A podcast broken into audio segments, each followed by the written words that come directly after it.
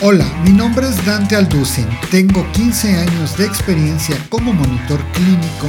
Fui nombrado Top 100 Visionaries in Education por el Global Forum of Education and Learning en los Estados Unidos y soy el fundador de Blast Academy, la escuela creadora del exitoso programa de formación de monitores clínicos de élite Monitoring Year One.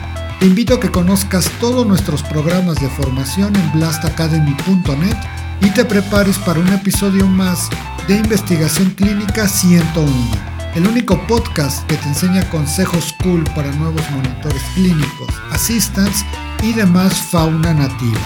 Nous avons commencé, que en francés es empezamos, saca el. Bienvenido a este episodio. Hoy quiero contarte un poquito más de toda esta experiencia y muy ilustrativa, pero muy frustrante a la vez, de todas las cosas que me pasaron cuando quise iniciar por primera vez mi carrera en investigación clínica. Y fíjate que hoy quiero contarte sobre dos personajes que eh, me enseñaron mucho en un proceso de reclutamiento. Estos personajes tenían nombre. Uno de ellos se llamaba La Demoledora y era una luchadora que tenía una bola con picos. Y el segundo personaje era Brian, el eh, domador de leones. ¿Qué pasó con estos personajes o de dónde salieron? Y tengo que tengo, pues sí, más bien que contarte que después de esta negativa que me dieron en el trabajo de mis sueños, y pues yo empecé a aplicar a un montón de trabajos sin orden ni concierto, ¿no? Yo dije, bueno, ya lo que sea para poder juntar dinero para un diplomado de monitoreo clínico que me dijo alguien en alguno de los procesos de entrevista, que quizás eso podía ayudarme, y con ese dinero ya con el diplomado pues ya podría entrar. Ahora te puedo decir que eso no me iba a servir de nada, pero en este momento sí sí pensaba que me podía servir. Entonces llego a una empresa, que no voy a decir su nombre, y me dicen casi casi respiras, si eh, puedes moverte, si estás joven, si ok, contratado, ¿no? Y yo, ah, qué padre que me dijeron, ¿quieres estar aquí? Sí, sí, sí. Ah, perfecto. Y ese fue un terrible error porque yo dije que sí sin conocer las condiciones de trabajo y sin conocer cuánto me iban a pagar. Entonces, eh, al momento en que yo dije que sí, muy abusivamente esta empresa me dijo, ah, bueno, es que, ¿qué crees? Son turnos de 12 horas y aparte vas a tener que rolar turnos y aparte el monto máximo era una, un insulto. Y ese insulto lo, lo alcanzaba completo si no llegaba tarde. Entonces era, eran condiciones esclavistas, ¿no? Básicamente, estábamos a nada de que me mandaran una planta algodonera ahí de los confederados en Estados Unidos. Y yo dije, ¿qué hice? ¿No? Acabo de hacer una tontería. Y ese fue mi siguiente gran error, no saberle decir que no a la empresa. Entonces la reclutadora me dice, ¿sabes qué? Te voy a mandar a la psicóloga, nada más es un mero trámite. Y yo dije, bueno, ¿qué pasa si fallo el examen psicométrico? No me voy a quedar. Total que me dice la psicóloga, ¿sabes qué? Ten estas dos hojas en blanco y dibújame dos personajes, dibújame a un chico y una chica. Y yo dije, ya la hice, ¿no? Entonces me inventé estos personajes que te expliqué al principio y les hice las historias más torcidas que pude. ¿Qué sucede? Que cuando llega la reclutadora me dice, ah, perfecto, entonces nosotros te ya... Y volteé a ver la hoja y se queda callada.